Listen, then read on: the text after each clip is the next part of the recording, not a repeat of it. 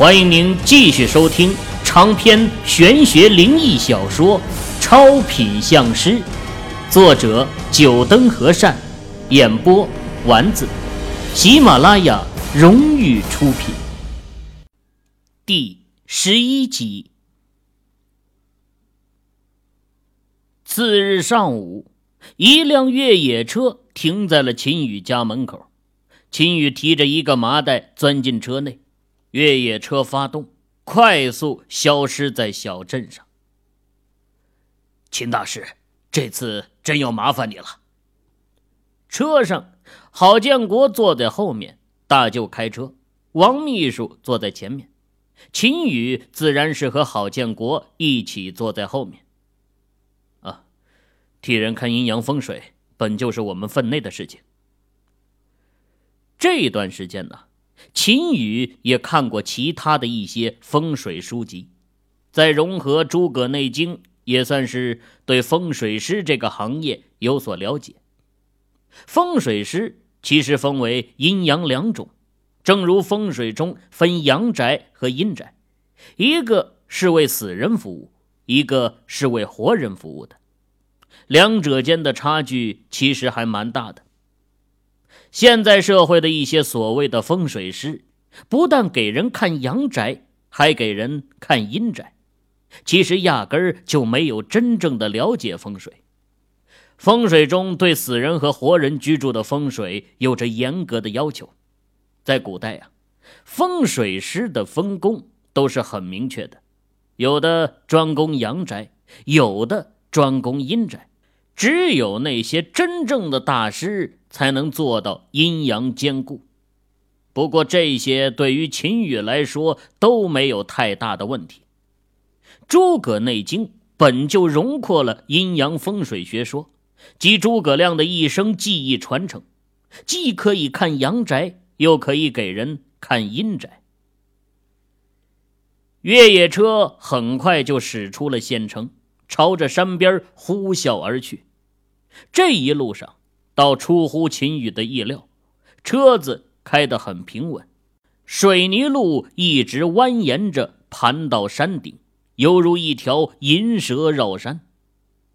可能是瞧见秦宇的疑惑，郝建国出声解释道：“啊，秦大师应该是很久没有来过通巴山了吧？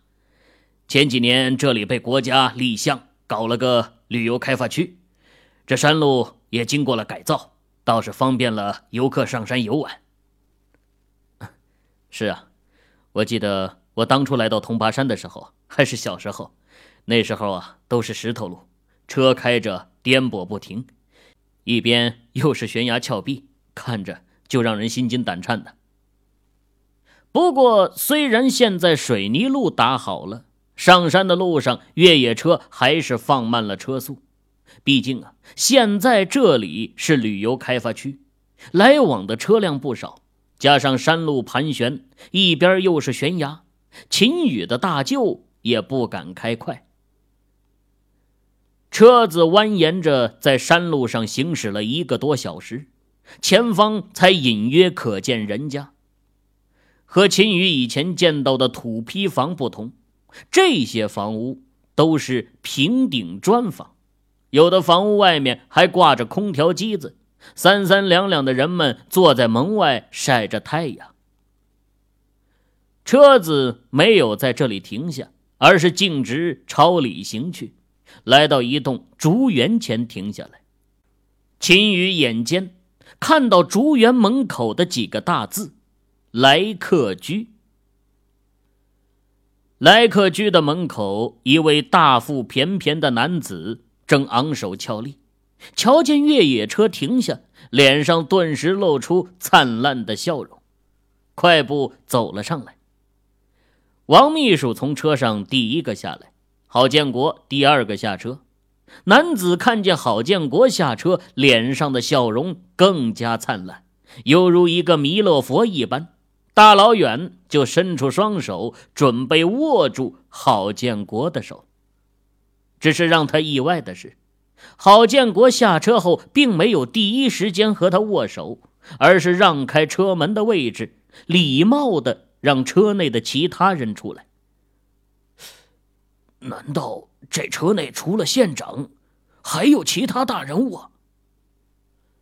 刘安山昨晚接到县长的电话，说要来通巴山一趟，又吩咐是因为私事，就不要打扰当地政府人员的正常工作，只允许他一个人来迎接。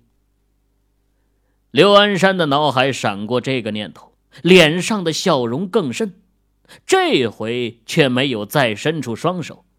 与县长握手，这是上下级关系，很正常。但是，要是其他的大人物，人家不一定会给自己这个脸。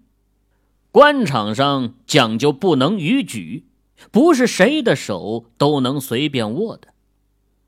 秦宇本想从另一侧车门下车，不过瞧着郝建国特意给他礼让位置，也就跟着从这边下来了。这一下车，溪水潺潺流动的叮咚声、鸟鸣轻啼声便传入耳中，不禁让他心神一震。这因为坐了两个小时的车而产生的疲劳，一下子烟消云散。哎，这莫不是市里哪位领导的公子来这儿游玩？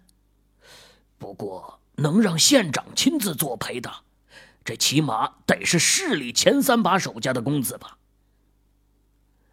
刘安山瞧见下车的秦宇，内心猜测：这么一位年轻人，论职位肯定不高，那么能让这县长这么礼待的，只能是因为家世了。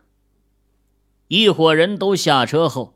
郝建国仿佛这才看到站立在一旁的刘安山，伸出手和对方轻轻的点了一下，就收了回来，说道：“啊，刘主任，这次我来通巴山是因为一点私事，你没有通知管理会的通知吧？”“呃，县长放心，您今天来这里的事情只有我一个人知道。呃，不过管理会的同志都很希望县长能给我们指导指导工作。”让大家工作的更有动力啊！你们的工作做得很好嘛。等下次我有空再来参观一下同志们的工作成果。没有，县长您可要说话算话呀！大家可都盼着县长您来给大家指导一下呢。这消息要是让大家知道，铁定要兴奋死啊！刘安山仿佛捡到什么宝贝似的表情，一脸的激动。一旁瞧着的秦宇看着有趣儿。这刘主任也是一个妙人。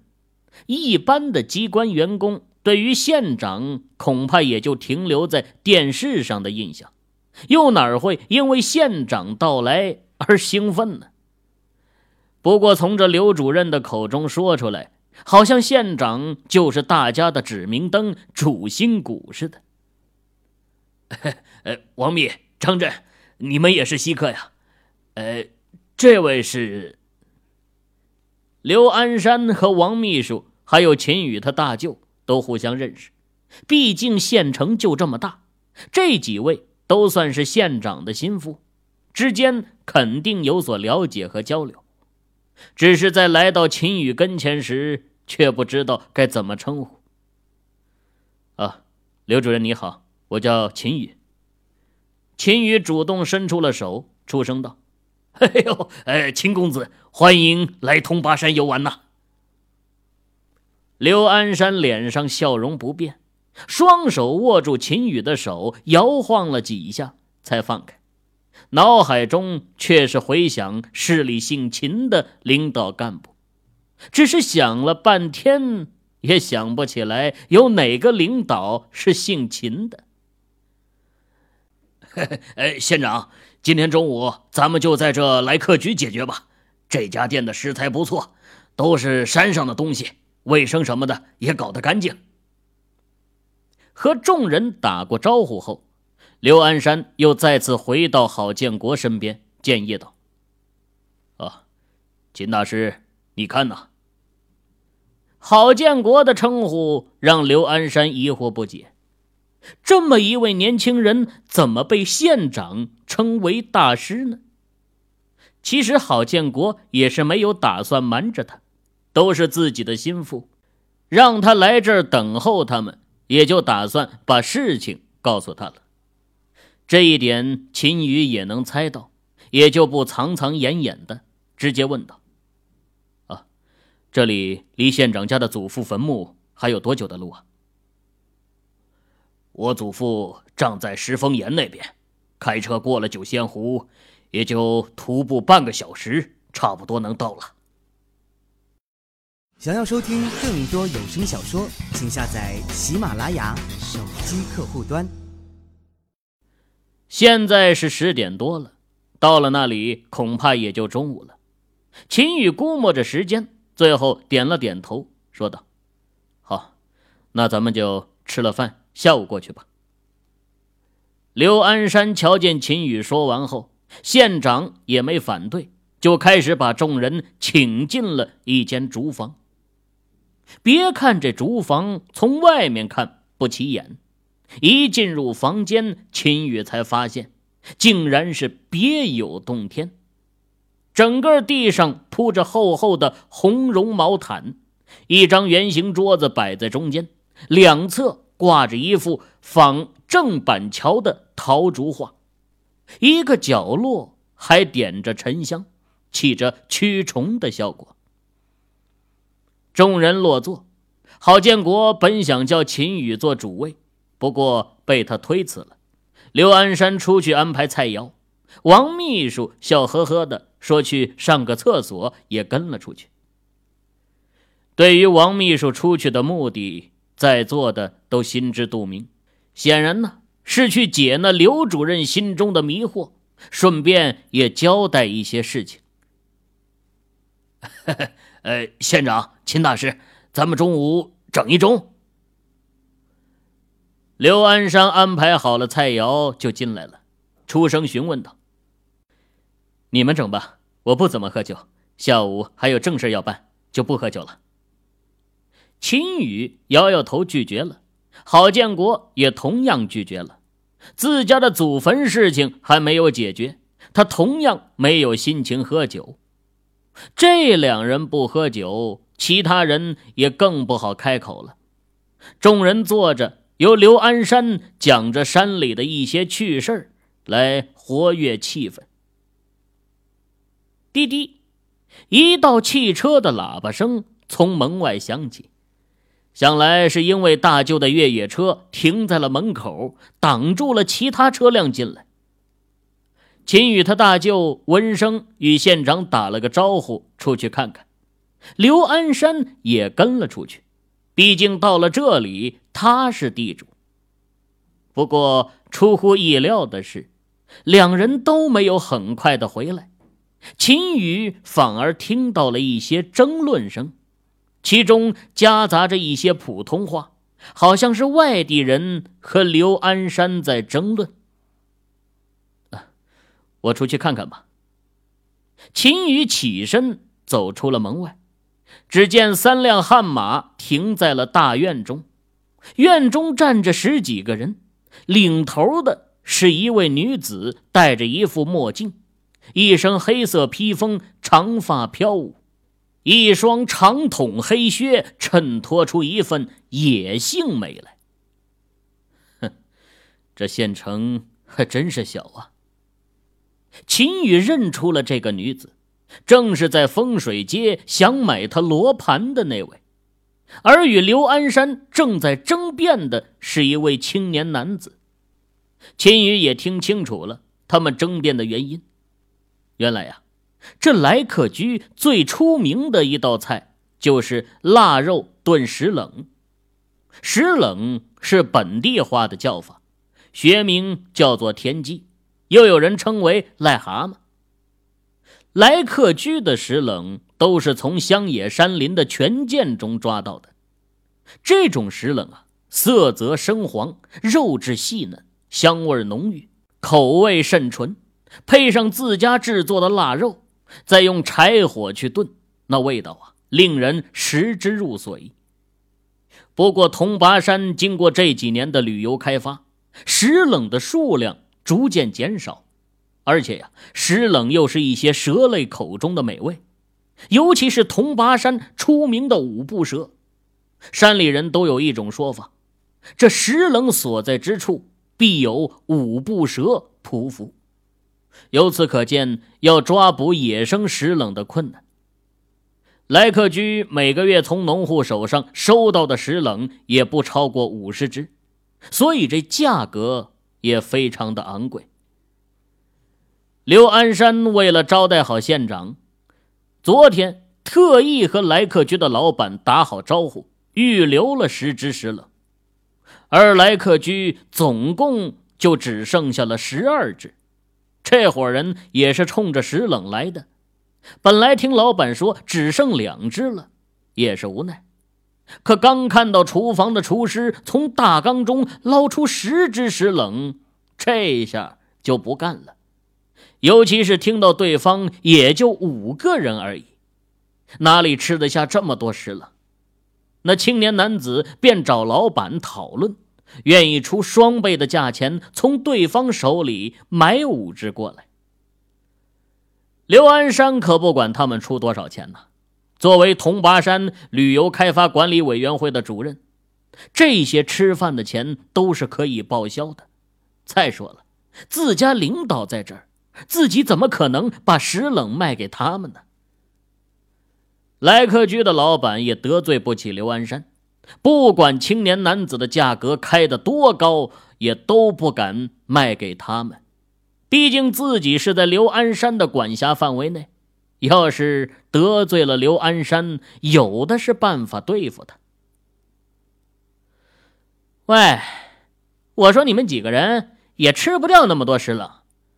我出五百块钱一只，足够你们赚的了。哼，你管我吃得完吃不完？我就是倒掉也是我的事情，有几个臭钱摆个屁的大爷啊！刘安山也没好口气，他堂堂一位主任，在这一亩三分地上，向来是说一不二的。这些外地人站着有几个钱，在他面前显摆。心里别说多不得劲儿了。大舅，刘主任，没事吧？秦宇既然出来了，自然是要打个招呼。不过远处的莫永新皱着眉头看着他们争论，看到秦宇出现，脸上闪过一丝莫名的色彩，出声道：“小弟，回来。”青年男子还要和他们争论，听到自家老姐的话，只得不甘心的返回。在墨家年轻一代，老姐是最有威信的，他不敢不听。切，什么破地方，一个小小的主任干部也这么嚣张？虽然回头离开，莫永兴还是不忿的嘀咕了一句：“秦先生。”没想到我们又见面了。莫永新大大方方的来到秦宇面前，伸出银白玉手，望着秦宇：“你怎么知道我姓秦？你调查过我？”秦宇剑眉皱起，盯着莫永新，语气带着质问。任谁知道自己被其他人调查，恐怕都不会有好表情。不知道秦先生现在有没有出售罗盘的想法？价格随便你开。莫永新丝毫不在意秦宇质问的口吻，他的话语让身后的莫永新喊道：“老姐，这人就是那个买到法器的幸运小子。”莫永兴仔细的打量了秦宇一会儿，撇了撇嘴。就是这家伙淘到了法器，还拒绝了老姐的出价，这看起来也没什么特别的，普普通通嘛。对不起，那东西我是不会出售的。还有，我希望你们以后不要再调查我，不然的话。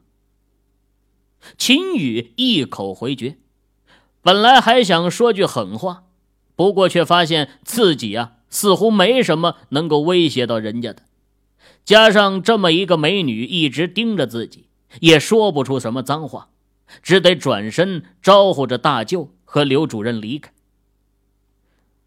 老姐，这家伙油盐不进，要不咱们给他点手段瞧瞧？秦宇转身离开后啊，莫永兴在莫永兴耳边说道：“不要乱来，我自有分寸。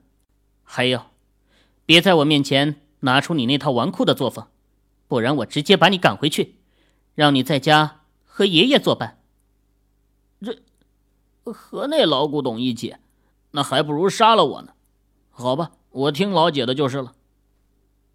莫永兴不情愿的说道：“家里那位对他一直是看不上眼，一见到他呀，就是蹬鼻子上眼的一番教训，搞他每次回家他都要躲着那位。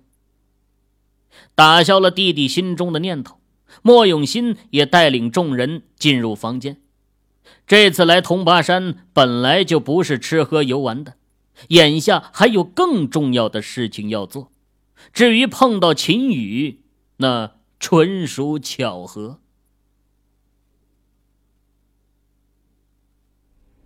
各位听友，您刚才收听到的是喜马拉雅荣誉出品的长篇玄学灵异小说《超品相师》，作者九灯和善，演播。丸子，更多精彩有声书尽在喜马拉雅。